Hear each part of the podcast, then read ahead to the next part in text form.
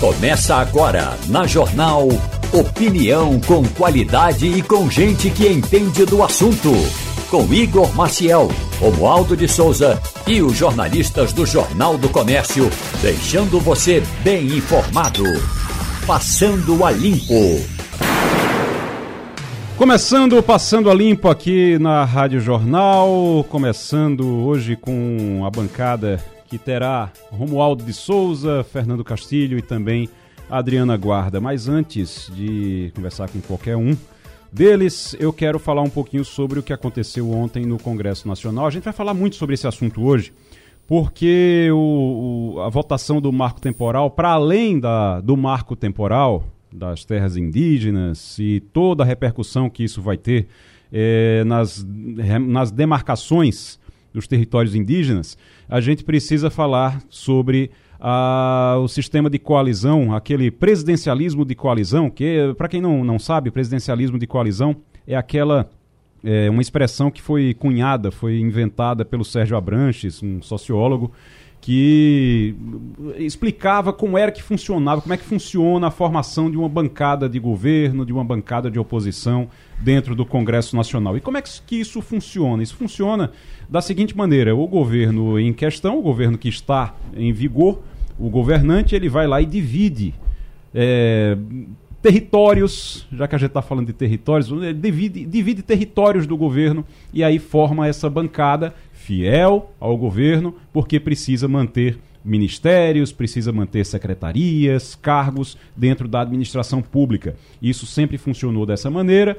Depois foi sendo modificado e foi sendo modificado, inclusive, inclusive com a é, por culpa do PT, por culpa do PT nos primeiros governos, no primeiro governo Lula, porque o, o primeiro governo Lula tentou aprofundar isso demais e de uma maneira até criminosa, e eu posso dizer criminosa porque as pessoas foram presas, teve gente presa, que a gente está falando do mensalão.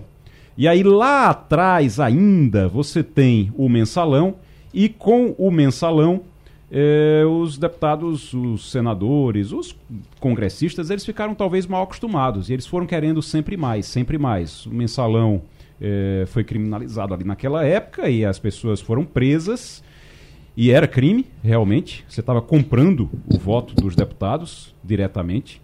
E agora, o, os, os, deputados, os senadores sempre foram querendo mais. E aí isso virou emenda. Aí você passa para emenda impositiva, né, Castilho? Aí é a é emenda verdade. impositiva, que é quando a, as emendas, para quem não, não conhece também, para quem não sabe, é quando o governo vai ali distribuindo verbas do orçamento de acordo com a base eleitoral dos deputados. Essas emendas elas eram distribuídas de acordo com as votações, o governo ia distribuindo, ia liberando esse dinheiro, ia liberando essas emendas de acordo com as votações. E aí, é claro, se você votava com o governo, se você era da bancada do governo, votava com o governo, você tinha facilidade com isso. E aí foram aumentando as emendas impositivas. O que é emenda impositiva? É quando você é obrigado o governo é obrigado a liberar aquilo. Então o governo não, não pode mais esperar uma votação. Ah, eu vou liberar essa emenda se o, a minha bancada votar, for fiel e votar comigo. Não. Ela é obrigado, o governo é obrigado a liberar aquele dinheiro de qualquer maneira. E aí os deputados foram ficando mais independentes. O legislativo foi ficando mais independente. E essa independência é o que está fazendo. Independência é bom, é importante, mas isso é o que está fazendo, é o que está ocasionando as derrotas do governo. Não é só o governo federal, não, viu? Não, as não. assembleias também estão fazendo a mesma coisa com os governadores e todos os governadores no Brasil estão tendo muita dificuldade com isso também. Aqui, inclusive, em Pernambuco, é um exemplo, né, Castilho? Bom dia, bom dia, bom Igor, dia. bom dia, ouvintes, bom dia, Romualdo. Olha, é importante observar aí que é o seguinte, a emenda parlamentar é um instrumento da democracia. É quando o deputado diz assim, olha, eu preciso que o governo destine tal verba para uma ação do meu interesse. Pernambuco tem uma tradição, Igor, de fazer a chamada emenda de bancada, que é quando os 25 deputados e três senadores juntam um determinado valor e diz assim, é, no orçamento, esse dinheiro aqui, que é muito mais dinheiro, vai para tal obra. Isso é uma coisa muito comum. O fato novo na democracia, ou melhor, na democracia brasileira, é o poder que os deputados adquiriram, né, como você disse, sem uma conexão muito do que é, dos interesses do governo, eu diria que agora total desconexão com o governo, em que cada deputado vota como quer.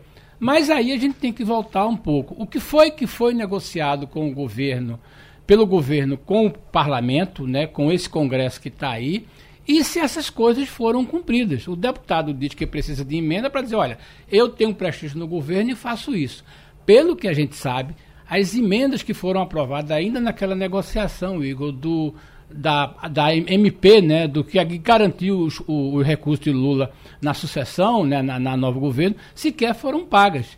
E há uma insatisfação do governo, Romualdo vai dizer isso. Então, é importante observar: emenda não é uma coisa de corrupção, não. O deputado tem direito àquilo. As mais práticas são feitas de outras formas. Agora, me parece que essa gestão das emendas pelo governo Lula e essa falta de cuidado, de atenção com os deputados é o que está provocando isso.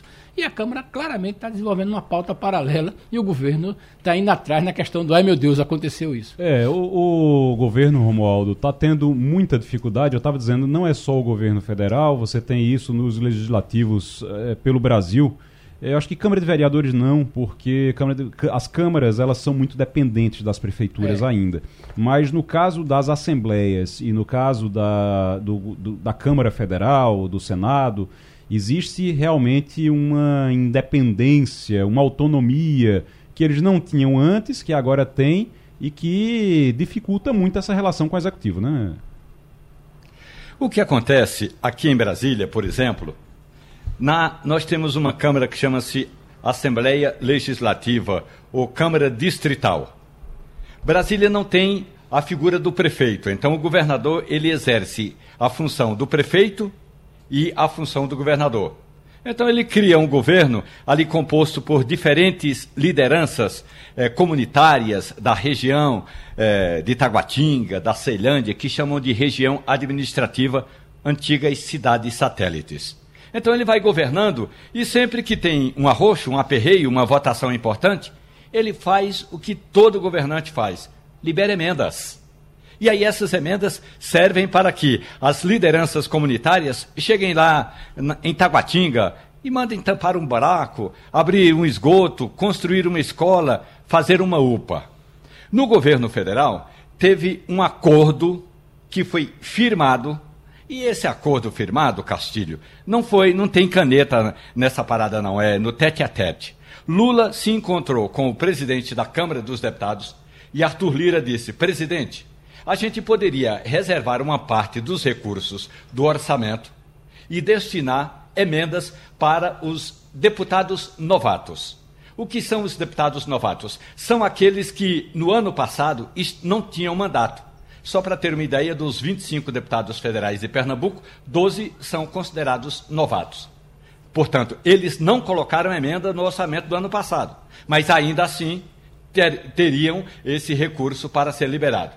Até agora, o Palácio do Planalto não abriu o cofre para liberar essas emendas, embora todos os parlamentares, inclusive os 12 de Pernambuco, já tenham indicado de onde, eh, para onde gostariam de destinar esses recursos. Minha gente, é assim que funciona.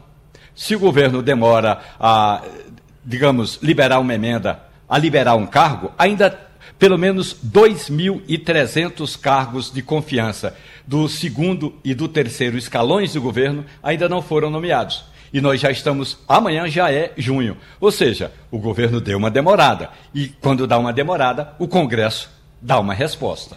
É, o, a gente vai voltar a falar sobre isso ainda no programa de hoje, porque a gente vai conversar com um cientista político, inclusive, sobre isso que eu estava falando do sistema de coalizão. Eu acho que o sistema de coalizão, ele tá da forma como a gente estava acostumado, não sei se vocês concordam, Romualdo, Castilho, mas da, da maneira como a gente estava acostumado, ele está falido. Tá. Ele está falido. Ele tem que ser, ele tem que ser repactuado, ele vai ter que ser repactuado, ele vai ter que ser é, reestruturado. Eu não sei, não sei como é que vai se reestruturar isso. Não sei, realmente. Olha... Ah, ah, ah, e, e eu vou dizer uma coisa: se você não conseguir reestruturar o sistema de coalizão, a gente vai estar caminhando para um parlamentarismo que, inclusive, na Constituição foi negado, negado. Pela, pelo é. povo através de plebiscito. Então, não sei como é que vai se fazer isso.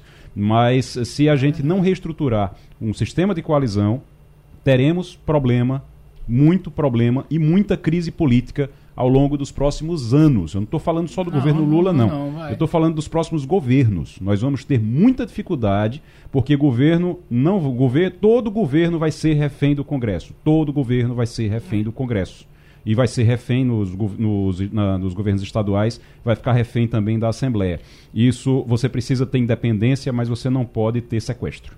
Pois é, você tem razão e Romualdo faz um alerta bem interessante. Agora, é, Doutor Tancredo costumava dizer o seguinte: democracia, meu filho, é muito cara, dá muito trabalho, mas é o que a gente tem. Pois bem, o que me parece claro, e aí a sensação que a gente tem, Romualdo, daqui da província, olhando Brasília, é que o presidente tem conversado pouco com os deputados. Veja bem, deputado vive de duas coisas, Igor emenda e prestígio com o presidente. Não, nas redes sociais não tem coisa mais importante para um deputado de ser recebido pelo presidente né, e ser tratado com carinho. A questão da emenda vem importante, mas se o presidente prestigia o cara, ele vai muito bem. A pergunta é: o presidente tem tratado com carinho, dentro do seu raciocínio, dessa nova realidade? O presidente tem ido conversar com as pessoas. A sensação que, que passa é que o presidente não tem mais para usar uma não tem mais saco para estar tá conversando com isso. Ele está muito preocupado com a questão internacional e isso provoca ciúmes. E está então, indo muito mal na, na, questão internacional também. Pro, outro problema, mais é sério ainda, problema. que a gente vai falar depois. O, o, eu, eu queria, é isso que está acontecendo. É, aproveitar, inclusive, para. Romualdo, o Adriana Guarda já está conosco também.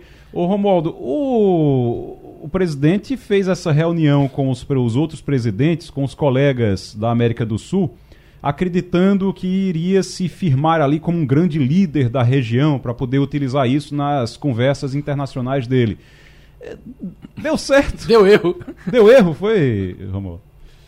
O presidente Lula foi desautorizado por dois importantes aliados. Lacalipou, que é o presidente do Uruguai, e o Boric, que é o presidente do Chile. Lula veio com aquela conversa mole de passar o pano para a ditadura do presidente da Venezuela, Nicolás Maduro, dizendo que era uma narrativa. Ou seja, segundo Lula, foi construída uma história, e ele não disse quem construiu, mas disse que foi construída uma história de que há ditadura na Venezuela. Aí Lula diz o seguinte: aí, companheiro é, Maduro, você tem que fazer o seguinte: tem de criar sua própria narrativa. Mas a narrativa do presidente da Venezuela já foi criada com burdoadas contra os adversários. Aí, Boric, o presidente do Chile, que é aliado de Lula, disse que não é verdade, porque quem está sofrendo toda essa situação é o povo da Venezuela e ele, Boric, lá no Chile, tem recebido muita gente e sabe o que essa gente tem passado. Rapaz, e aí, por outro lado, Lacalipou, o presidente é, do, Uruguai. do Uruguai, disse o seguinte: de onde é que o presidente do Brasil tirou essa história de que é uma narrativa? Não é narrativa, são fatos reais. Ou seja, nesse quesito, Lula ficou desautorizado, porque não se trata de achar que é a maioria. Se trata de dizer que dois importantes presidentes disseram a Lula que o presidente do Brasil está errado com relação à análise que faz sobre a situação da democracia ou da violação de direitos humanos na Venezuela. Vou reforçar um ponto que você colocou aí é, rapidamente, eu vou reforçar.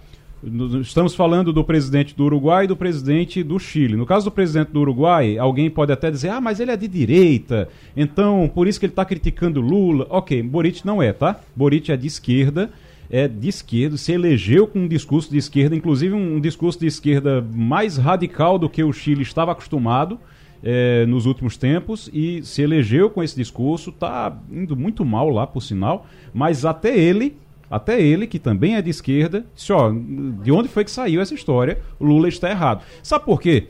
Porque eu vou ler só um trecho aqui do diagnóstico da Anistia Internacional. Eu não estou falando de. Não, não foi ninguém de direita que disse não isso. Não é uma narrativa, não. Não é uma narrativa, não é nada disso. É um diagnóstico feito pela Anistia Internacional. A mesma Anistia Internacional que os deputados do PT, os, os militantes, os integrantes do PT aqui costumam, costumavam exaltar quando a Anistia Internacional reclamava de Jair Bolsonaro.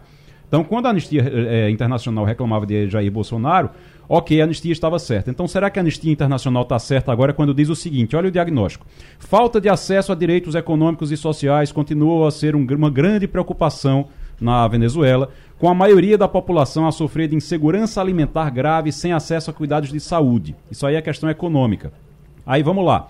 As forças de segurança responderam com força excessiva e outras medidas repressivas a protestos envolvendo vários setores da população para reivindicar direitos econômicos e sociais, incluindo, olha só, direito à água.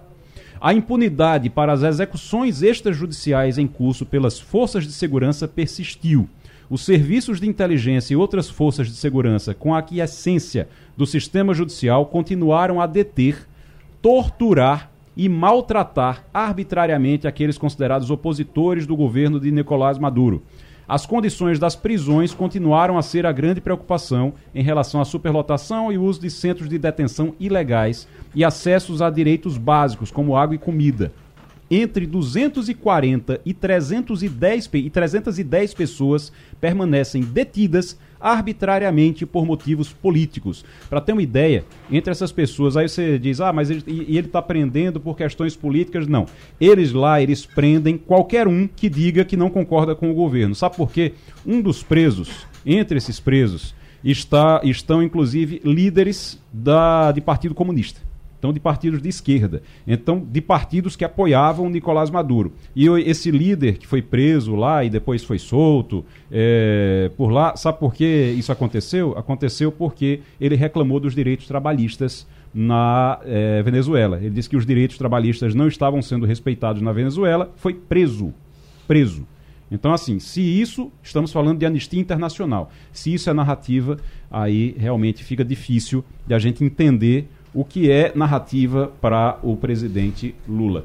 Porque estamos recebendo a visita do prefeito de Petrolina, Simão Durando, e o prefeito veio aqui para falar do São João de Petrolina. A gente vai, durante essa semana, essa semana tem a abertura de São João em Caruaru, em Petrolina, tem também o São João é, do Galo, que a Rádio Jornal está acompanhando também aqui. E a, o prefeito está aqui para conversar com a gente. É uma festa que está bem, já faz algum, acho que uns dois anos já que está bem forte na, lá em Petrolina, muita gente indo para a cidade para acompanhar o São João. É um investimento grande que puxa ali Juazeiro também, né? O pessoal vai de Juazeiro também para a festa lá em Petrolina, prefeito. Bom dia. Bom dia, Igor Maciel. Bom dia a todos que fazem a Rádio Jornal. Primeiramente, agradecer o convite de estar aqui nesses microfones tão potentes que chegam aos quatro cantos do nosso estado.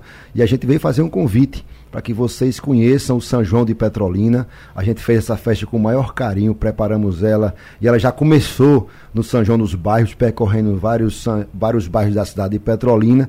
E a gente está agora se preparando para vários e vários eventos que vão acontecer, tanto no pátio principal, o pátio Ana das Carrancas, mas também dire, diversos eventos que vão ter em Petrolina, Corrida dos Namorados, vamos ter concurso de sanfoneiros, concurso de violeiros, vamos ter também uma tradicional festa que só acontece em Petrolina, que é o São João da festa de Santo Antônio, que é na, no meio da ilha do São Francisco. Uhum. Você vai participar do São João, comendo as comidas típicas, no meio do São Francisco, nosso velho Chico. Só acontece em Pernambuco. Eu não sei se acontece em outra ilha, em outro estado, uma, uma festa de São João no meio do São Francisco. Então é muito particular nossa, essa é, festa meio, é muito no meio antiga. daquela ilha, no meio daquela ilha que tem ali na, na... Não, essa não. ilha é no meio da ilha do, na ilha do Maçangano, Sim. uma ilha que é muito grande, inclusive essa ilha, ela tem escola, ela tem quadra, ah, então tem uma tem uma o, o nativo que mora ali, os pescadores os petrolinenses que moram ali, e tem as barcas que atravessam a noite de hora em hora, levando as pessoas para participar desse São João. Então é muito convidativo,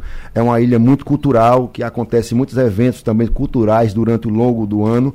Então é muito particular nossa lá de Petrolina, a gente vai levando as tradições e levando também as atrações locais para essa, essa festa. Então a gente quer convidar, a gente está começando também agora, dia 16, são as maiores atrações nacionais que vão estar no Pátio Ana das Carrancas, por noite nós temos um público lá de 100 a 120 mil pessoas que 100 chegam. 100 a 120 mil pessoas, né? Tem noites que a gente tem que fechar os portões, uhum. é, de acordo com o Corpo de Bombeiros, eles estão nos ajudando, então as forças de segurança que estão lá conosco, a Polícia Militar do Estado de Pernambuco, a Polícia Civil, é, os órgãos de controle, a Polícia Rodoviária Federal e o Corpo de Bombeiros, que ajudam muito. A gente queria agradecer aqui. É, pra, porque a gente não faz nada sozinho. Então, as forças de segurança, que, agradecer muito ao Estado de Pernambuco que está nos ajudando com esse reforço da Guarda Municipal também, da Polícia Militar que está lá junto conosco nessas noites. Mas, graças a Deus, o São João de Petrolina é muito tranquilo, as pessoas vão para brincar, vão para se divertir nessas nove noites lá em Petrolina. Eu estou vendo aqui as atrações e aí tem uma discussão, é, prefeito, uma discussão sempre. Eu, eu sou de Caruaru, viu? Eu sou de Caruaru. Então, tem uma discussão. É suspeito. É, eu sou suspeito para falar, mas eu sei que o São João de Petrolina é muito grande também e é também.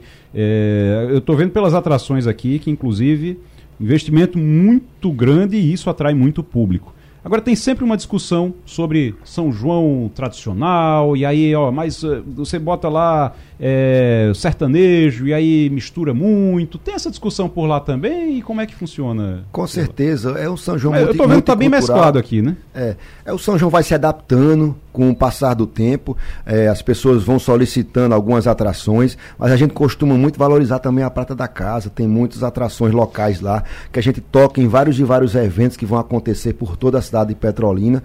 E a gente vai, vai de acordo com o que a população vai nos solicitando, eles começam a solicitar bem antes, a gente vai tentando agradar todos os públicos, a todas as idades. Estou vendo aqui Henrique Juliano, Léo Santana, Limão com Mel. João Gomes, Natan, Wesley Safadão, Jorge Matheus, Gustavo Lima e Maiara e Maraísa. Mas você tem também aqui, tem Limão com Mel aqui que é forró, mas também tem aqui o Mano Walter, tem Jonas Esticado, Belmar, muitas atrações aqui, realmente atrações de peso. Me diga uma coisa, acho que Castilho tem, tem, tem pergunta sobre tem. economia, né, Castilho? Porque sempre tem uma discussão de como é, é a geração a, a, a, geração econômica, o resultado econômico da, da, dessas festas. Eu queria que o prefeito falasse como é que está se juntando nesse, nessa, nessa festa o tradicional polo do vinho né, e da uva, é, que normalmente leva pessoas no final de semana, leva pessoas para ver o circuito da, da, da, da uva e do vinho.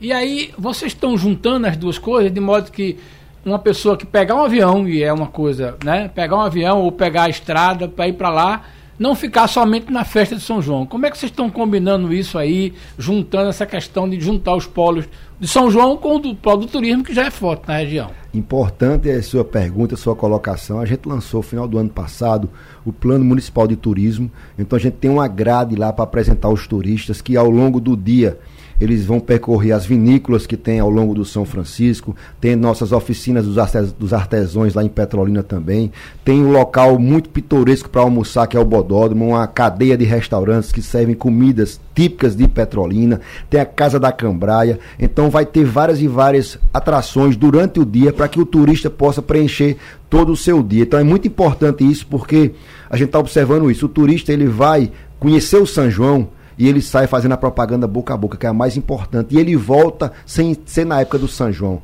A gente já está vendo lá. Se você quiser ir hoje para o São João de Petrolina, você não encontra mais hotéis. Então é uma cadeia que gira em torno do evento que fica muito recurso na cidade. Esse ano nós estamos estimando aí mais de 250 milhões de reais que vão ficar em Petrolina. Porque movimenta, movimenta os comerciantes que a gente tem contato com o CDL de Petrolina, estão renovando seus estoques de roupas, de sapatos, de botas, movimenta os salões de beleza nos bairros periféricos da cidade de Petrolina. Se você procurar na época do São João uma agenda em algum salão, você não vai encontrar. Os ambulantes, eu queria deixar essa, esse, essa particularidade. Ano passado nós estávamos voltando da pandemia. E tinha muitos ambulantes que queriam estar no São João e não tinham condições, porque passaram quase dois anos sem conseguir ir para uma festa para vender seus produtos. E a gente lá tem a AGE, a Agência do Empreendedor. Nós fizemos um financiamento para que os ambulantes pudessem participar do São João de Petrolina, uma linha de crédito de mil até cinco mil reais, é, juros de menos de 1%. E por incrível que pareça, muitos pegaram e na segunda noite do São João, muitos já vieram foi pagar porque já tiraram. Então, ali, naquelas noites de São João, eles tiram dinheiro para passar o ano, para pagar suas contas, para você reformar sua casa, comprar um veículo. Então, assim, gira, o mototaxista ganha, o taxista é ganha. Então, é uma cadeia que gira em torno dos eventos na cidade de Petrolina. Adriana Guarda, você gosta de dançar forró, Adriana? Ah, eu gosto. Quem não gosta do forrozinho? já foi para São Bom João de Petrolina? Não, nunca fui não. Eu ia falar isso agora. Nunca fui para São João de Petrolina. Pelo jeito é grande, né? Estou vendo aqui que os números mostram aí uma injeção de quase 300 milhões na economia. É bastante interessante para o município, né? Eu queria perguntar ao prefeito é, em relação a isso, né? Qual é o investimento para realizar a festa e quanto desse investimento ele consegue fazer de patrocínio e quanto de recurso da prefeitura, se é necessário ainda usar o caixa da prefeitura, ele já consegue fazer esse São João, a festa toda, sem precisar usar recursos do caixa. Adriana Guarda. Ô Adriana, quem dera se a gente pudesse fazer sem usar recursos da prefeitura, a gente tem que investir, primeiro porque o São João é a nossa maior festa popular, não de Petrolina, não de Pernambuco, mas do Nordeste.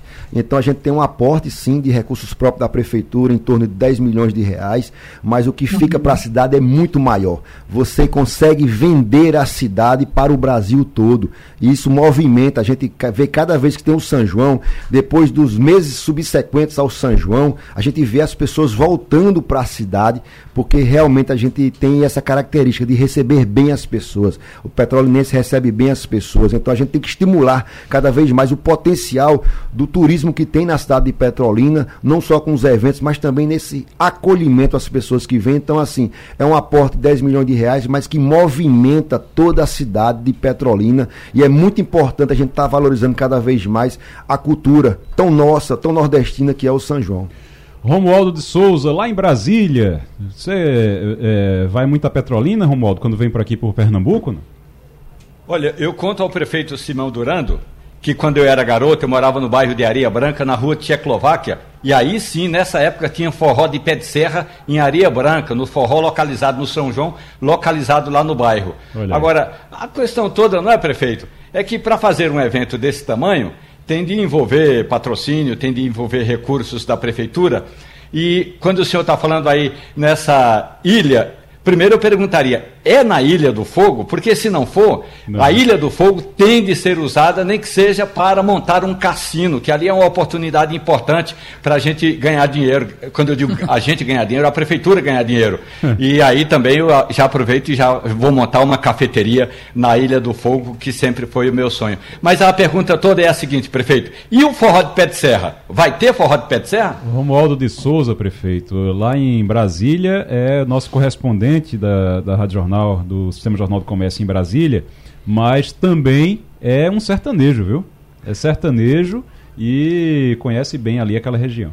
Romualdo, agradecer aí pela, pela declaração de ter conhecido a nosso bairro Areia Branca. Vai ter o tradicional forró pé de serra, já está acontecendo nos bairros aí da cidade de Petrolina. A gente já teve no bairro Zé Maria, que é o bairro mais populoso é, dois dias de grande festa lá. Tivemos na Coab Massangano também. Vai ter concurso de quadrilha, que a gente está fomentando muito isso aí para não deixar morrer essa tradição. Porque estava querendo acabar com essas quadrilhas na cidade de Petrolina. A gente voltou forte, estimulando. Esse ano vai ter um aporte para cada quadrilha de 12 mil reais, que a prefeitura dá um estímulo para que eles possam comprar sua confecção, seu calçado. Então, durante os meses de junho e julho, que a gente vai até dia 2 de julho, o São João de Petrolina, a gente está movimentando também com os trios pé de serra, o nosso autêntico forró tão nosso, tão sertanejo. A gente vai ter também a tradicional Missa do Vaqueiro, depois tem o Forró da Espora, onde se apresentam realmente os trios pé de serras. No concurso de sanfoneiros que a gente faz lá, Romualdo, estimulando as novas gerações também é, nessa parte aí de uso da sanfona, para não deixar também morrer essa tradição. Vai ter o concurso de violeiros também tradicionais. Então a gente estimula em vários e vários eventos aí o nosso tradicional trio pé de serra, porque a gente tem que manter as nossas tradições e a gente não pode deixar morrer isso e a nosso papel é esse enquanto gestor público, estimular aí as, as atrações culturais da cidade de Petrolina. Diga aí quando é que começam as atrações principais aqui que a gente tem, eu acho que a partir do dia 16, é isso? Isso, dia 16, 16 a gente abre aí, é uma das maiores atrações, Henrique Juliano vai fazer a abertura do São João de Petrolina e aí segue aí com várias e várias atrações, as maiores atrações a nível nacional, que tem Safadão, Henrique Juliano, Jorge Mateus, Léo Santana, Aloca, então tem para todos os gostos, para todas as idades, para todos os públicos. E a gente quer que você vá vestido com a, a camisa da paz, vá lá para brincar, leve sua família, sua esposa. A gente está montando também no pátio de evento, como a gente monta todos os anos, uma cidade cenográfica é muito linda e vale a pena conhecer. Eu queria fazer um convite a todos que ainda não conhecem o São João de Petrolina, vem para cá, venha conhecer Petrolina. Petrolina está de braços abertos para lhe receber bem. É um momento muito importante que a cidade vive e respira São João em todos os sentidos. E a gente quer que você vá conhecer e você volte contando boas histórias. Só para a gente encerrar, Castilho. Uma tá perguntinha só aqui. Tem uma pergunta aqui, eu não sei se é algum fã de Romualdo ou uhum. fã da Embrapa. Diga, pergunte ao prefeito como é que está a plantação de café de qualidade no Vale do São Francisco.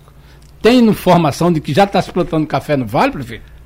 É, a Embrapa ela tem vários experimentos. Alguns anos atrás, quando a gente falava que produzia uva, as pessoas ficavam desconfiadas.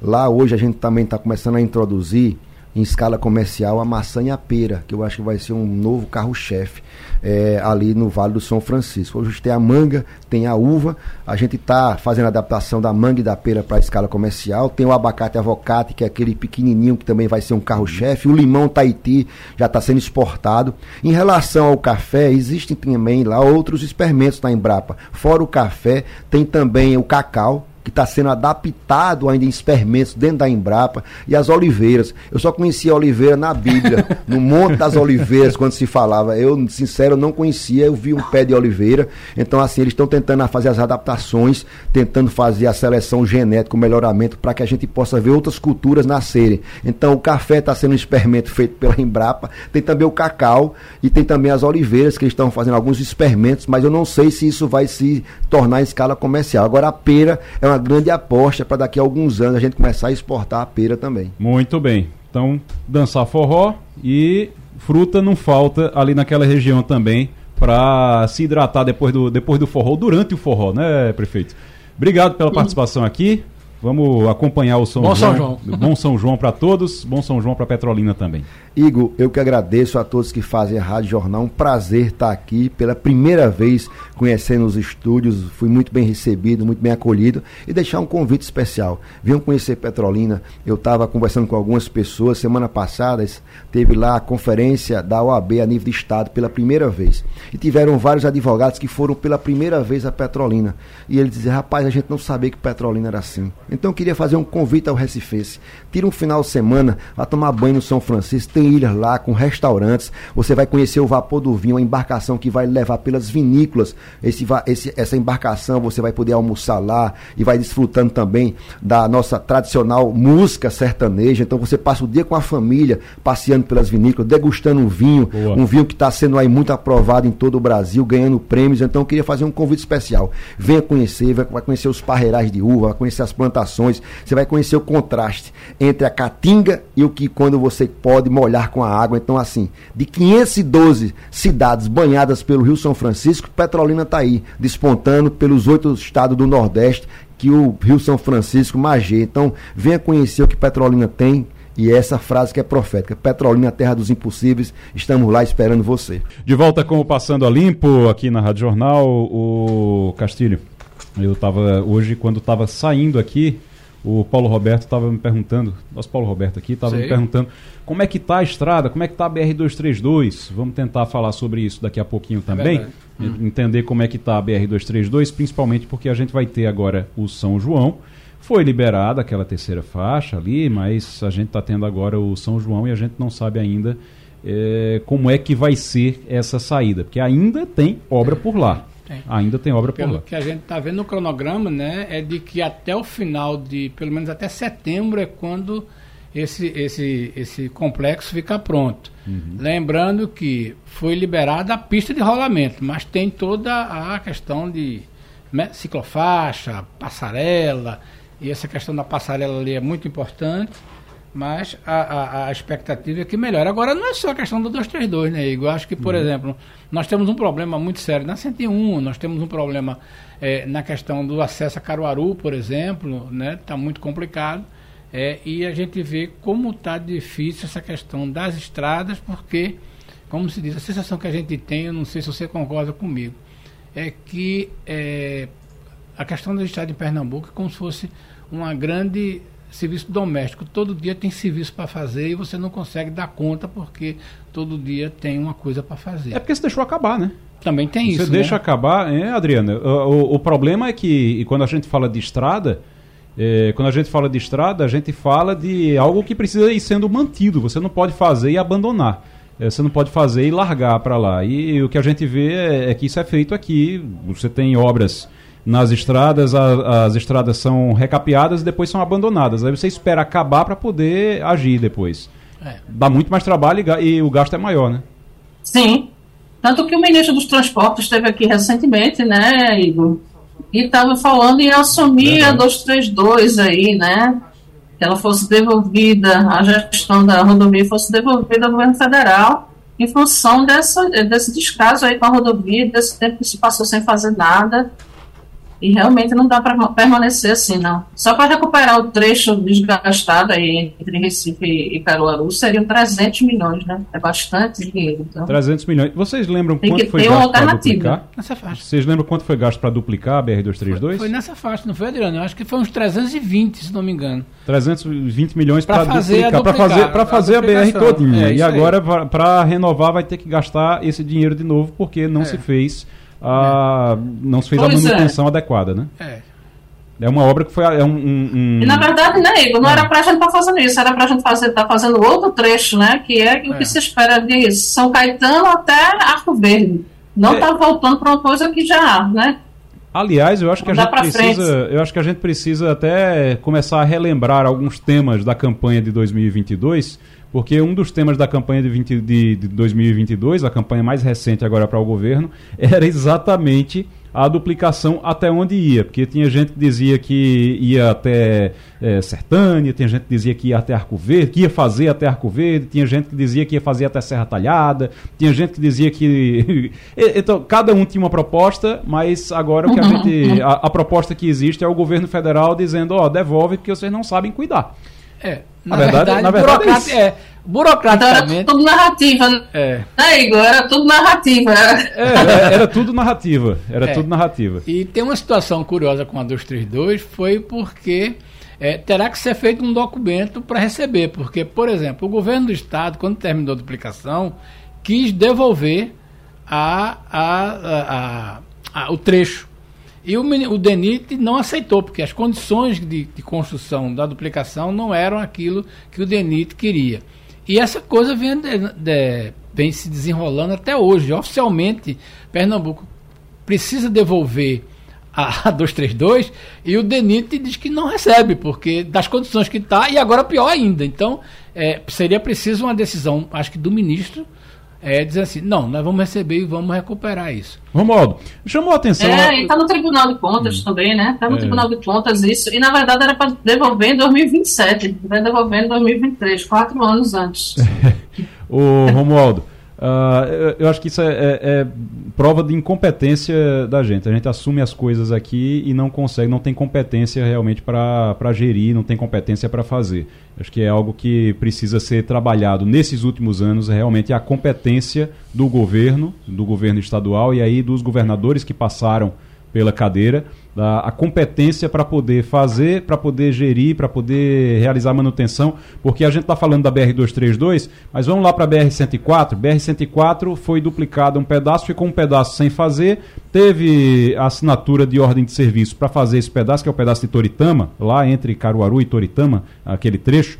É um trecho que teve assinatura de, de ordem de serviço de Eduardo Campos, não foi feito. Teve assinatura de ordem de serviço de Paulo Câmara, não foi feito. E agora a gente não sabe também quando é que vai ser feito aquilo ali. É, realmente, eu acho que é, é, é uma questão muito mais de competência do que de qualquer outra coisa da gente. Agora eu queria perguntar a Romualdo sobre o ministro dos Transportes, que chamou bastante atenção o Renan Filho, e eu ouvi muita gente dizendo que o Renan Filho ah, lá em Alagoas, o pessoal até tem uma esperança de que se, for, se formos ter um novo presidente da República alagoano, já tivemos três, né? já tivemos é, é, o, o, primeiro, já tivemos Collor, eu acho que Floriano, é, Floriano também é nascido Era, lá é, em Alagoas. Marechal das Alagoas? É, exatamente, o, os Marechais e depois você teve o Fernando Collor e tem gente que diz que Renan, o Renanzinho seria o próximo. Tem cacife para isso? Tem condição para isso? Só se passar por cima de Arthur Lira. o presidente da Câmara dos Deputados, todo mundo sabe, é inimigo político do pai de Renanzinho. O presidente da Câmara é do Partido Progressista, o pai de Renanzinho é cacique no MDB, Renan Calheiros, senador da República e cujo filho foi governador de Alagoas e que agora é também senador da República licenciado e ministro dos Transportes. A imprensa veiculou, e eu não tenho essa informação para confirmar, mas a imprensa veiculou que Arthur Lira teria pedido a Lula a cabeça de Renanzinho. Ontem, no almoço de, desse fatídico encontro de presidentes aqui em Brasília, uhum. Renan Calheiros e Arthur Lira estavam à mesma, me, à mesma mesa. Uma mesa redonda para oito pessoas. Estavam nessa mesa Arthur Lira, o presidente do Senado, Renan Calheiros, o presidente da CCJ, que é o Davi Alcolumbre, chegou Arthur Lira. Então, se cumprimentaram, mas eles ficaram de é, trombudos um para o outro. E Renan Calheiros sabe que Arthur Lira quer passar o trator, que ele tanto, todo dia passa no governo, lá na Câmara dos Deputados, quer passar o trator na ascendência política do filho Renanzinho, inclusive querendo tirá-lo do Ministério dos Transportes. Agora, só que Lula não vai fazer isso agora, porque Lula precisa muito do MDB. E Renan Calheiros ainda dá as cartas no MDB. Só informação sobre a triplicação da BR-232 ainda, para a gente encerrar esse assunto aqui. Está é, tá entrando na terceira fase, que é a conclusão já dos serviços. Essa terceira fase, a gente não sabe se vai. Eu acho que vai ser liberado, né? Vai ser liberado, pelo menos agora no, no período de São João. Vai ser liber, vão ser liberadas as três faixas, estão liberadas já as três faixas, mas é, ainda estão sendo feitos serviços de drenagem, paisagismo, passarelas, ciclovias sinalização e retorno na altura do Jardim Botânico do Recife. Então ainda vai ter operário por lá, ainda vai ter obra, ainda é. vai atrasar um pouquinho. A gente só espera que o fluxo de veículos, o pessoal que está indo para o interior nos, no, nesse período de São João, não seja tão atrapalhado, porque já foi atrapalhado durante muito tempo aqui. O pessoal está querendo um refresco nisso, que ninguém aguenta mais obra é, desse jeito ali naquele trecho, na saída do Recife. Sair e entrar do Recife é muito difícil. Conexão Portugal com Antônio Martins. Martins, muito bom dia para você. Bom dia aqui no Brasil, boa tarde aí, na, aí em Portugal. O, os brasileiros estão sendo agredidos, foram agredidos por seguranças de discoteca em Lisboa. O que foi que aconteceu por aí? Bom dia, Igor. Bom dia a todos que fazem parte do, da bancada do Passando a Limpo. Bom dia, ouvintes da Rádio Jornal. Olha, é, não é só com brasileiros que aconteceu isso, né? Mas o caso mais recente que tem dado mais é, visibilidade, que tem recebido mais visibilidade, tem tido, melhor dizendo, desculpe lá, é, na comunidade brasileira, é esse caso, obviamente. É, há uma, muitas queixas em relação à segurança de, de discotecas aqui, né, de casos noturnos. E o que aconteceu com esses dois brasileiros foi o seguinte: eles são, é, são dois homens casados, é, entre si, né? É, é um casal. É, que eles estavam com uma amiga, uma, uma, uma prima deles que vinha, estava aqui passando férias em Lisboa, foram a uma determinada discoteca aqui em Lisboa, no final do mês passado, né, final de maio ainda, e, ou melhor, dia 22 de maio, ainda, nós estamos no final de maio, eu já estou perdido do tempo e do espaço, mas vamos lá. É, ele é, é foi no dia 22 de maio, né? Uhum. é, que aconteceu isso. Eles é, houve uma briga ali, um tentou ir ao banheiro e, e, o segurança não deixou e começou um, um, problema, um tumulto. A questão é que um deles foi, foi agredido por é, oito seguranças, jogado no Rio Tejo, essa discoteca fica à beira do Rio Tejo. É, ele teve que passar por uma cirurgia de, três horas, pra, porque ficou com o rosto desfigurado, quebrou o nariz, enfim. E é, tentou prestar queixa de imediato, quando foi chamada a polícia, a polícia não quis ouvi-lo. Depois que ele saiu do hospital e tudo, ele e o companheiro foram até a delegacia, foram ameaçados pelos policiais, porque encontraram os policiais que é, estiveram lá na ocorrência, conseguiram prestar queixa, mas enfim. Isso é o que eles relataram aos jornais, aos jornalistas brasileiros, inclusive. E agora eles estão numa situação muito complicada, porque eles não estão conseguindo trabalhar, é, estão precisando de ajuda de, de, brasileiros, de amigos, enfim, que é aqui em Lisboa, é, não estão conseguindo trabalhar porque estão, é, inclusive, sendo perseguidos, né, recebendo ameaças via internet, de perfis falsos, e não podem sair daqui de Lisboa porque eles estão, eles, como eles deram queixa, estão esperando ir a tribunal, eles só podem sair daqui quando o processo acabar. Então, assim, é uma situação muito complicada, né, que não ocorre apenas com a comunidade brasileira, é, mas que é um problema sério aqui em relação às seguranças de bares e discotecas. O Fernando Castilho. Bom dia, Martins. É, eu vi um noticiário que eu achei bastante curioso da preocupação, Martins, do governo, né, com as terras rústicas. Rústicas é, no, no, português de Portugal é o, o, o, ambiente rural, né? É a zona rural. A zona rural de que o, os proprietários não estão cuidando disso. E nós estamos chegando em junho, que é o período de incêndio. E parece que há uma movimentação do governo de confiscar esse tipo de propriedade, Martins. O que é está acontecendo? Ou seja, Portugal vai ter uma nova reforma agrária? Bom dia, Castilho.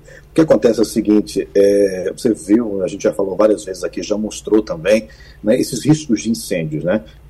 Vale lembrar que em 2017 foram 49 pessoas mortas tentando fugir do incêndio florestal, que é uma coisa muito complicada aqui em Portugal, que nessa época do ano, quando você junta calor, clima seco e, e, e vento, né, é, e ainda com uma, uma região com abandonada, né, porque o interior de Portugal tem, tem sido muito abandonado, você tem vilas com menos de, de 100 habitantes, né, propriedades sem ninguém tomando conta, sem ninguém limpando, sem ninguém cultivando, porque a maioria da população prefere morar no, no litoral e nas grandes cidades. Então, o que, que acontece? É, o governo fez uma série de tem, adotou uma série de medidas para tentar minimizar a questão do, do, dos incêndios. E um, um dos, dos, assuntos estudados, né, que tem um grupo de trabalho estudando sobre isso, é em relação às terras que ficam ali de herança. Né? Porque a, hoje, é, uma família que recebe uma terra de herança tem até, os herdeiros né, tem até 10 anos para se resolver, senão aquilo ali vai passar para o Estado. E eles estão tentando ver se diminui isso para dois. Por quê? Porque ao longo desses 10 anos, a propriedade fica abandonada, você não sabe quem é a pessoa que, que, que cuida ou que é a responsável por aquela, por aquela área, né? os herdeiros não se entendem em relação à partilha, enfim, é, fica muito complicado, porque, e deve ter muita, muito, muita terra assim, porque é, a gente sabe que Portugal é um país muito envelhecido, né, e que acaba, enfim, ficando muita propriedade aí para herdeiros e, e, às vezes esses herdeiros já são numerosos e não conseguem não conseguem é, chegar a um acordo de como deve ser. Às vezes não tem nem dinheiro para pagar a, o, o, inventário né e inclusive é, dando a possibilidade uma das uma das das possibilidades dentro desse estudo né é que os herdeiros tenham, possam também se quiser abrir mão da terra para o estado de imediato né é uma forma de tentar minimizar isso. Não sei se vai para a reforma agrária, exatamente, mas vai para o Estado. É essa a ideia. O Romualdo de Souza. Antônio Martins. Boa tarde, professor. Tudo bem por aí? Boa tarde, professor. Tudo bem? Bom dia para você. ontem eu estive com o presidente da Comissão de Relações Exteriores do Senado. E aí, é. do nada, ele me perguntou: e aí, tem ido a Portugal? Eu falei, não, senador, é. não tem ido a Portugal, não. Aliás, faz tanto tempo que eu não vou a Portugal que nem me lembro mais o caminho onde é que fica, mas gostaria muito de ir lá. Ele falou assim, não, porque eu não sei se você sabe, corre um, um boato por aqui que o presidente Lula está querendo trocar o nosso embaixador. Aí eu falei assim, bom, mas o senhor que é amigo de Raimundo Carreiro, deveria é, checar essa informação com ele e amanhã eu lhe ligo. Então daqui a pouco eu vou me encontrar com o Renan Calheiros eu espero que ele tenha ligado para o Raimundo Carreiro.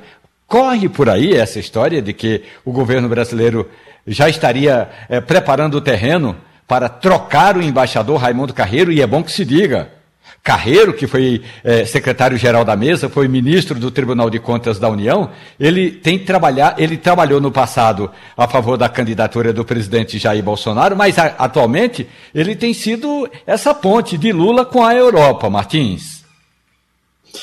Bom dia, Romualdo. É, hoje teve um sinal que eu acho que é, é mais por aí mesmo, como você está falando, né, de troca de embaixador, porque ele escreveu hoje, né, foi publicado hoje no Diário de Notícias, uma coluna, um, artigo do embaixador Raimundo Carreiro, e meio que dando uma, um balanço ali, de, de, uma espécie de gestão de relacionamento, agora muito é, colocando assim, que nos últimos dez anos o, houve um afastamento, não colocou especificamente nos últimos quatro anos, mas nos últimos dez anos, que houve um afastamento. Em dez anos é a primeira vez que um presidente é, brasileiro visita oficialmente né, é, Portugal, como foi o caso de Lula aqui em abril.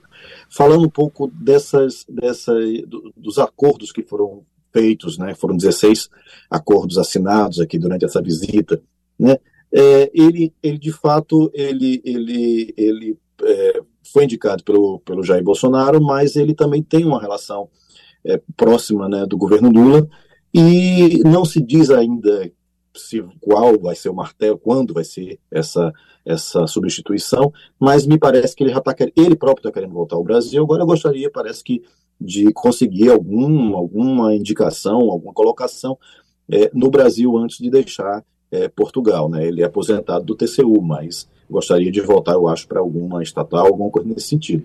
Então, é, eu acho que enquanto as coisas não se resolvem nesse nível, é, ele ainda fica por aqui, mas imagino que vá em breve para o Brasil.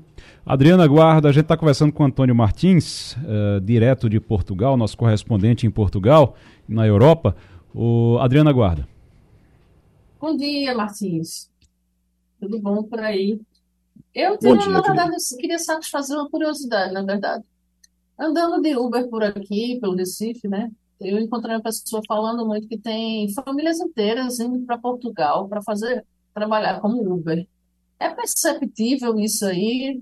Quem anda de Uber percebe os brasileiros aí? É simples assim, chegar e dirigir? Tem algum protocolo? Como é que funciona? Se você souber. Sim, veja, Adriana, é, aqui é mais regulamentado do que no Brasil, essa questão dos uhum. aplicativos, né? Então, por exemplo, é, em geral, você tem que ter um curso, né, para um curso rápido para para dirigir essa, é, é para fazer esse tipo de serviço. Obviamente que tem um facilitador aí que é o seguinte: a carteira do Brasil ela é utilizada aqui, né? ela, é, ela, é, válida aqui. Você passa um, tem um, um, período de tempo que você pode pedir a carteira portuguesa sem precisar passar por nenhum tipo de, de exame, que seria aquele exame do Detran que a gente faz. Né? Mas para atuar como transporte né, de passageiros particular, que é o caso, é, que eles chamam de TVDE, é, transporte veicular, alguma coisa nesse sentido. Para o, o, TVDE, você tem que ter essa, essa, esse curso, né, essa licença, inclusive, e pagar essa licença mensalmente. Então, é, é, mais regulamentado. Agora, o que a gente vê com muita frequência aqui de brasileiro é fazendo, na realidade, Uber, mas a entrega do Uber, né, de motoqueiro. Inclusive fazendo coisas que a gente vê fazendo no Brasil também, que é aquela corrida rápida demais, tentando ganhar dinheiro na velocidade, porque realmente é um, um sacrifício né, fazer dinheiro nesse sentido né, as pessoas acabam arriscando a própria vida e arriscando a vida dos outros também no, no trânsito. Então isso também acontece. Em relação a Uber, é, Bolt, que são essas outras plataformas, no carro mesmo, dirigindo para conduzir passageiros, vê muito brasileiro, vê muito brasileiro, mas eu tenho visto também muitos indianos, paquistaneses, pessoas de outros países. Inclusive, saiu recentemente uma, uma uma reportagem aqui de é, meio que uma quadrilha de falsificação de, de carteira de motorista para essas pessoas. Então ainda já tem, inclusive, essa, essa, essa novidade aqui. Mas também tem muitos portugueses, né? Pelo que eu percebo, o nível também dos carros, tudo, do serviço é bem melhor do que eu encontrei no Brasil. Agora, na maioria das vezes, são empresas que recrutam esses motoristas, fazem, é é, é, é, é, exigem essa licença, porque tem que ter de qualquer maneira, e prestam serviço para a, a plataforma. Então, é, há um mercado aí realmente mais estabilizado do que você vê no Brasil. Antônio Martins, muito obrigado pela participação. Martins, Antônio Martins é correspondente do Sistema Jornal do Comércio em Portugal, na Europa. Queria só, é, antes de encerrar, lhe perguntar se está repercutindo por aí essa que eu sei que repercute muito sempre as coisas que acontecem aqui no Brasil, mas se está repercutindo essa declaração de Lula sobre a Venezuela. Se de alguma forma repercutiu por aí a declaração de Lula sobre Olha, a Venezuela, dizendo que era narrativa o que acontecia lá. Apesar da comunidade venezuelana ser enorme aqui, porque a comunidade portuguesa na Venezuela é enorme também, então muita gente veio para cá porque tem cidadania, enfim. Né? É, o que eu vi especificamente é, em relação às falas de Lula né, no encontro da América Latina, não repercutiram essa questão do, da fala dele. É, enfim, vamos ver como é que vai ser ao longo do dia, né? É porque, embora já, já desse, porque podia ter sido ontem mesmo essa repercussão, mas o que eu vi nos jornais hoje não falava muito em relação a isso, não. Vamos ver. Muito bem. Martins, obrigado pela participação. Mais uma vez aqui, nossa Conexão Portugal. Eu lembro que aconteceu lá, eu não sei se foi no primeiro, Romualdo vai, vai lembrar se foi no primeiro ou no segundo governo Lula, que teve toda uma polêmica para compra do avião presidencial, para troca do avião presidencial. É. Que o avião era uma sucata. O sucatão. É, era o sucatão, que dizia que era uma sucata, que o avião que o Fernando Henrique usava é, era velho, que era um risco, e aí compraram por alguns milhões um avião para o Lula. Chamaram até de Aerolula. Passaram é um tempo chamando, chamavam sempre de Aerolula por conta disso. Agora Lula já está achando o avião velho de novo, é, Romaldo? O Aerolula foi comprado em 2005. Lula estava começando o mandato, ele começou em 2003, estava nadando de braçadas de popularidade, tinha apoio do Congresso Nacional, tinha comprado parte desse apoio e por isso mesmo veio o chamado esquema do mensalão, que caçou três deputados, Pedro Correia de Pernambuco, José Dirceu de São Paulo e Roberto Jefferson do Rio de Janeiro. Muita gente foi presa, muita gente se afastou do mandato para não enfrentar eh, nenhum problema, inclusive o atual presidente do PL, Valdemar Costa Neto. Então tudo isso ocorreu. Mas Lula estava nadando de braçadas de popularidade e o que ele fizesse eh, daria certo ou teria o apoio. Então, naquela época, ele reclamou: ah, porque o negócio é o seguinte: o presidente Fernando Henrique Cardoso, e era verdade, está tendo de, de andar de avião fretado, e era verdade. A, a, o Palácio do Planalto tinha feito cálculos para não comprar um avião, que era melhor fretar um avião. Então tinha, assim, tinha sempre tomada de preço quando Fernando Henrique Cardoso ia fazer viagens viagens internacionais. E aí fretava um avião, ficava mais barato. Pelo menos eram os cálculos que o Planalto apresentava à imprensa. Vamos lá. Aí Lula comprou o Aero Lula em 2005. Só que nós já estamos em 2023, quase 20 anos, ou seja, 18 anos. É um avião que está é, é, merecendo alguns reparos. É um avião é, que não, não tem todo o conforto que o presidente Lula quer hoje. É um avião que, por exemplo, para Lula ir para a Ásia, tem que parar três vezes. Então, Lula agora quer um avião com maior autonomia. E aí, o que fazer? Ora, mas a aeronáutica já tem um. A Força Aérea Brasileira comprou recentemente uma aeronave que foi reformada, comprou de uma dessas empresas que fazem o transporte aqui no Brasil, comprou e reformou. Lula quer esse avião. Quando soube que tinha esse avião na Força Aérea, eu quero esse avião. É um avião mais, confortável, porque o Aerolula tem, é, recebe e cabe 39 pessoas. Esse vai ter uma autonomia para pelo menos 70 pessoas, quase o dobro.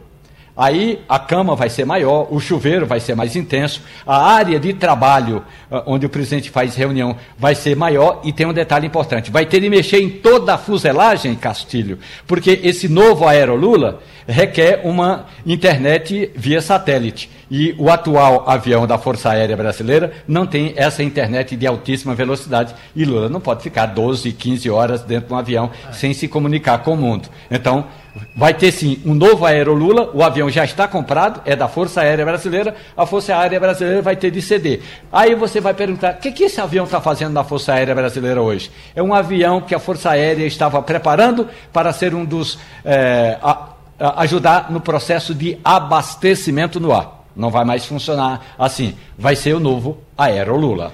É uma é, questão de reconfiguração só, né? É uma questão de reconfiguração, mas que tem um custo e é. É, chama atenção, é, Adriana, chama atenção é, essa preocupação dele com um avião que tem uma maior autonomia. É por conta da relação com a China, será? Provavelmente, né? Lula demonstrou aí que deve fazer muito, muitas viagens internacionais, né? Eu acho que ele estava visando isso aí, né? Essa reaproximação com a China, que Bolsonaro colocou no lixo, né? E andar por lá pela Índia, enfim.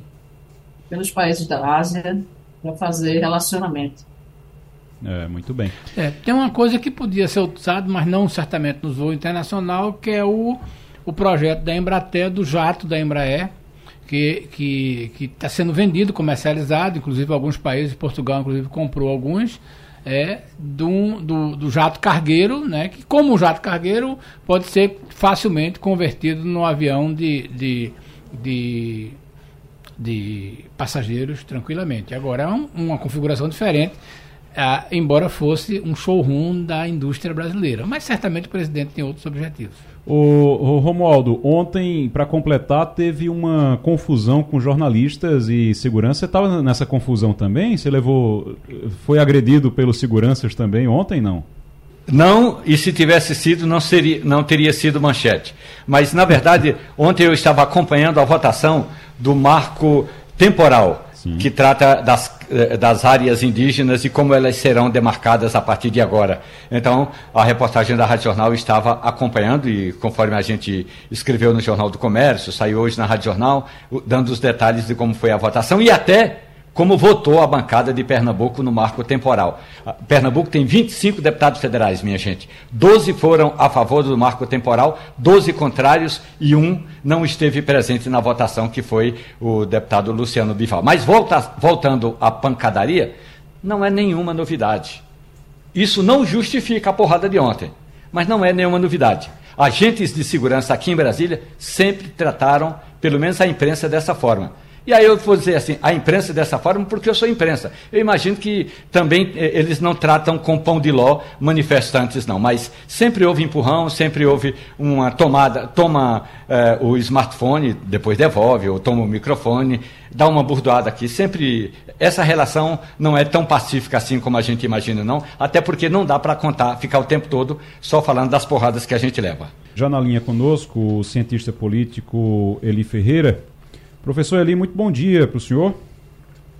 Bom dia, Igor. Bom dia a todos os ouvintes da Rádio Jornal. A gente começou o programa hoje falando sobre essa nova dinâmica entre o executivo e o legislativo. A gente está vendo é, uma dificuldade para a formação de coalizões, não só lá em Brasília, lá na terra onde está Romualdo agora, mas também nos estados. Aqui a gente tem uma, a gente enxerga, é visível, uma dificuldade do governo para formar uma base e conseguir votos. Eu tenho informações, é, por exemplo, eu tenho informações que o governo do estado, o governo de Pernambuco hoje conta com a fidelidade, assim, com a bancada fiel de 15 deputados. Estamos falando de uma bancada, de um, uma assembleia com 49 e o governo tem 15 deputados ali fiéis. Está trabalhando, trabalhando para aumentar isso, trabalhando para ampliar isso, para ter mais segurança nas votações, mas hoje são 15. Lá no Congresso, lá em, em Brasília, Romualdo, são quantos? Eh, o que é hoje virtualmente, virtualmente a base do governo? Segundo o Castilho, 155. 155. Segundo o Castilho. Já Segundo peguei de outra fonte, mas deve chegar a, a 257 porque é o seguinte: depend, a maioria das votações, que são projetos de lei, requer, um, é, requer a votação é, que é o seguinte: maioria, desculpe, metade mais um. Então são 257 votos. Seriam, nessa, seriam necessários, né? É. Para ter uma, uma segurança, pelo menos. Isso. Mas isso. hoje são 155, então também dificuldade em relação a isso. Professor Eli, as coalizões, ou o sistema de coalizão, que se chama presidencialismo de coalizão, Sérgio Abranches criou esse termo, acabou, está em crise, precisa ser reestruturado? O que é que está acontecendo com o Brasil? Bom, primeira coisa, a nossa Constituição deixa muito claro isso no artigo 2 a questão da independência dos poderes. Né? O Legislativo não tem que estar dizendo amém ao Executivo. É um poder independente. Esse é o primeiro ponto. O segundo ponto é, no que diz respeito a muitas vezes as derrotas ou as dificuldades dentro das casas legislativas, passa muitas vezes pela falta de diálogo, ou melhor dizendo, pela uma melhor habilidade da parte do executivo com relação ao legislativo, de modo que há independência dos poderes, mas há também muitas vezes a falta de habilidade no diálogo com relação entre a Casa Legislativa com o Executivo. Esse seria o maior problema hoje? Sim, é, com certeza. É, o, o, diálogo ele faz parte né, de qualquer boa conduta entre as pessoas. Agora, é bom a gente lembrar que, embora estejamos em um Estado democrático de direito em uma república, república não necessariamente significa que as pessoas tenham espírito democrático. É bom a gente lembrar que lá atrás, no início da nossa república, os próprios republicanos foram incentivar o Marechal Deodoro da Fonseca a agir de forma arbitrária dentro do Estado brasileiro. É, o, a gente está conversando com o professor Eli Ferreira, cientista político, sobre essa nova dinâmica entre executivo e legislativo, a dificuldade que o executivo está tendo para aprovar é, projetos, medidas dentro do legislativo. Isso acontece no, no Estado, isso acontece no governo federal também, lá em Brasília, e aconteceu ontem, inclusive, com o marco temporal para terras indígenas, que foi é, aprovado, passou na Câmara, apesar de o governo ter trabalhado contra isso. Adriana Guarda. Oi, professor, bom dia. Eu queria perguntar Sobre essa questão da governabilidade, o senhor falou que não, que o, o Congresso não tem que atender às vontades do Executivo, né? O Legislativo não tem que atender às vontades do Executivo, é claro. Mas, assim, da maneira como está acontecendo hoje, a gente está tendo aí uma dificuldade de governabilidade, né? Um exemplo claro aí, é, para além da questão do marco temporal, é essa questão das MPs, né? Por exemplo, a MP que cria os ministérios, ela está prestes a caducar, né? Se isso não for votado, quer dizer, Lula vai ficar com o ministério igual ao de Bolsonaro? É uma coisa meio maluca, né? Como é que vai se resolver isso, sabe? O que é está faltando o presidente Lula fazer para que isso avance? Bom, primeiro é bom a gente lembrar que o Congresso Nacional ele é formado de forma direta pelo povo. Então, o Congresso foi eleito pelo povo. Então, o povo elegeu o presidente Lula, mas deu a maioria esmagadora ao Congresso Nacional a parlamentares de oposição. Então, já se sabe de antemão que a maioria do Congresso Nacional, principalmente a Câmara, é formada por parlamentares de oposição. Segundo, o que falta muitas vezes é a questão do espírito público. Há, por parte às vezes, da oposição, um desejo de ser contra apenas por ser contra. Isso dificulta a governabilidade. Então, você assiste razão quando você apresenta que, do jeito que vai, nos parece que o presidente Lula foi eleito para governar com uma agenda do governo Jair Bolsonaro. Esse talvez seja um dos maiores problemas que o presidente Lula vai enfrentar, porque se tem um Congresso, principalmente a Câmara, que a maioria é formada por parlamentares da oposição. Romualdo de Souza. Professor Eli, bom dia para o senhor. Bom dia, é, Romualdo, prazer. Nos últimos anos, aliás, nas últimas décadas, professor, o que a gente tem visto é que quando um governo, o executivo tem um líder fraco, o executivo dança. E aí o líder mais forte nasceu na cidade do Recife, embora tenha feito carreira em Roraima. Chama-se Romero Jucá. E Jucá dizia a Fernando Henrique, a Lula, a Dilma, a Temer: olhe, se eu negociar alguma coisa e vocês não cumprirem. Nós... Ele dizia um palavrão, mas eu vou é, só avisar aqui: nós estamos fritos. E aí, professor, o que ocorre é que hoje, embora a pauta do Congresso seja uma pauta do governo anterior, a pauta do atual executivo ainda não chegou ao Congresso, porque o atual Congresso não tem líderes que cheguem e digam: olhe, estamos negociando a votação desse assunto e em troca, e não quer dizer necessariamente apenas ah, emendas parlamentares e cargos, que isso também funciona. Nós poderemos mobilizar a nossa base para aprovar projetos de interesse da oposição, professor. No modo, há uma informação nos bastidores de que, a partir de hoje, o presidente Lula vai assumir diretamente a articulação com o Congresso Nacional, de que ele não estaria satisfeito com aqueles que são encarregados de negociarem, e aí negociarem no bom sentido, com o Congresso Nacional. Agora, isso tudo passa, muitas vezes, por uma ausência de espírito público.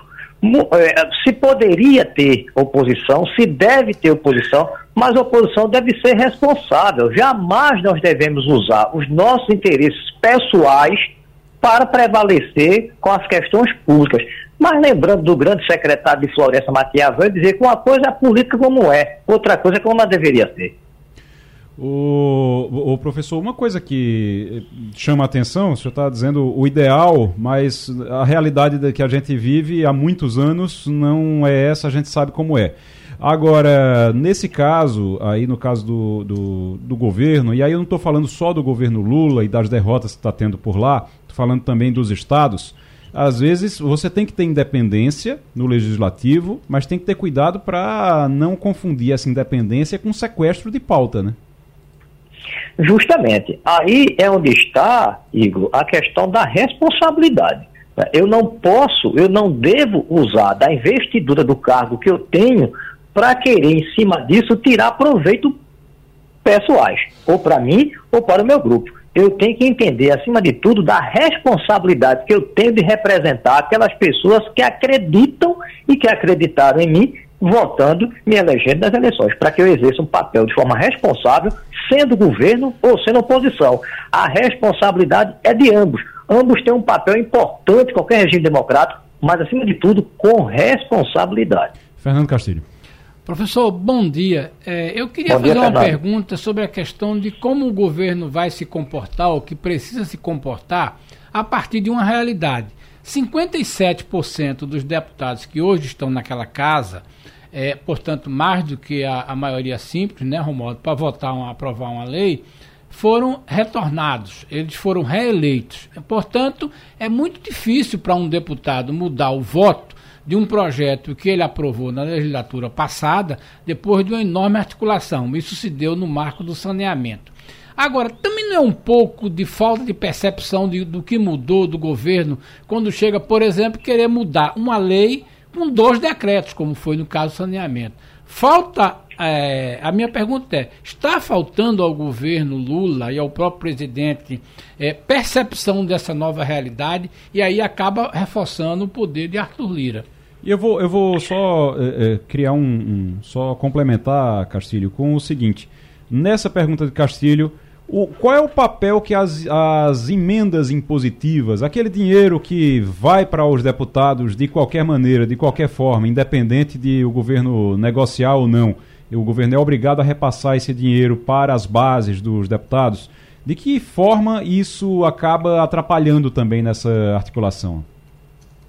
Bom, a gente precisa lembrar uma frase do ex-deputado já falecido Severino Cavalcante, que quem tem ideia fixa é doido. É, o simples fato de um parlamentar ter votado em um projeto não significa que ele não pode voltar atrás. A gente assiste sessões, por exemplo, no STF, de que o ministro vota de um jeito, lá na frente, antes de encerrar a sessão, ele modifica o voto. Não há nenhum problema né, com relação à mudança. Agora, eu concordo com o Castilho quando ele diz que às vezes o presidente, o governo quer modificar certos projetos que foram aprovados através de uma medida provisória e o próprio Arthur Lira já alertou de que o governo não insistisse em querer modificar coisas que o Congresso já aprovou. Né? O próprio presidente da Casa Legislativa do, da Câmara Federal já alertou com relação a isso. Esse é um ponto é, discutível. Há uma possibilidade de mudar, não há nenhum problema. Agora, a grande discussão é que a gente não pode estar, tá, e, e, o, e, o, bom, Igor e Castilho, quando a gente fala no campo da política, no, no campo do, do, estudo da ciência, ele é muito, ela é muito bonita. O problema é quando a gente vai para as entranhas do poder. A gente sabe muito bem que, infelizmente, parte das coisas que são aprovadas, elas são no toma lá da cá. Isso enfraquece e muito qualquer governo. Agora, a gente precisa lembrar que o presidente Lula nunca enfrentou uma oposição tão articulada como está enfrentando agora. Os dois primeiros mandatos dele, ele praticamente governou em céu de brigadeiros. Agora não. Agora tem uma oposição.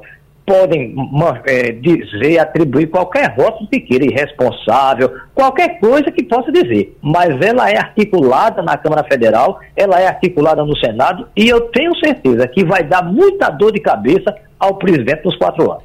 Isso, isso se estende para os estados também? Porque quando eu falo de que é um fenômeno que não é só na Câmara, então não é só a falta de, é a falta de articulação do governo, sim, mas não é somente lá, porque nos estados isso também está acontecendo. Nos estados também é falta de articulação. Tem alguma coisa que está fazendo com que a, a, o legislativo tenha essa autonomia maior e acabe é, não se integrando com as pautas do governo?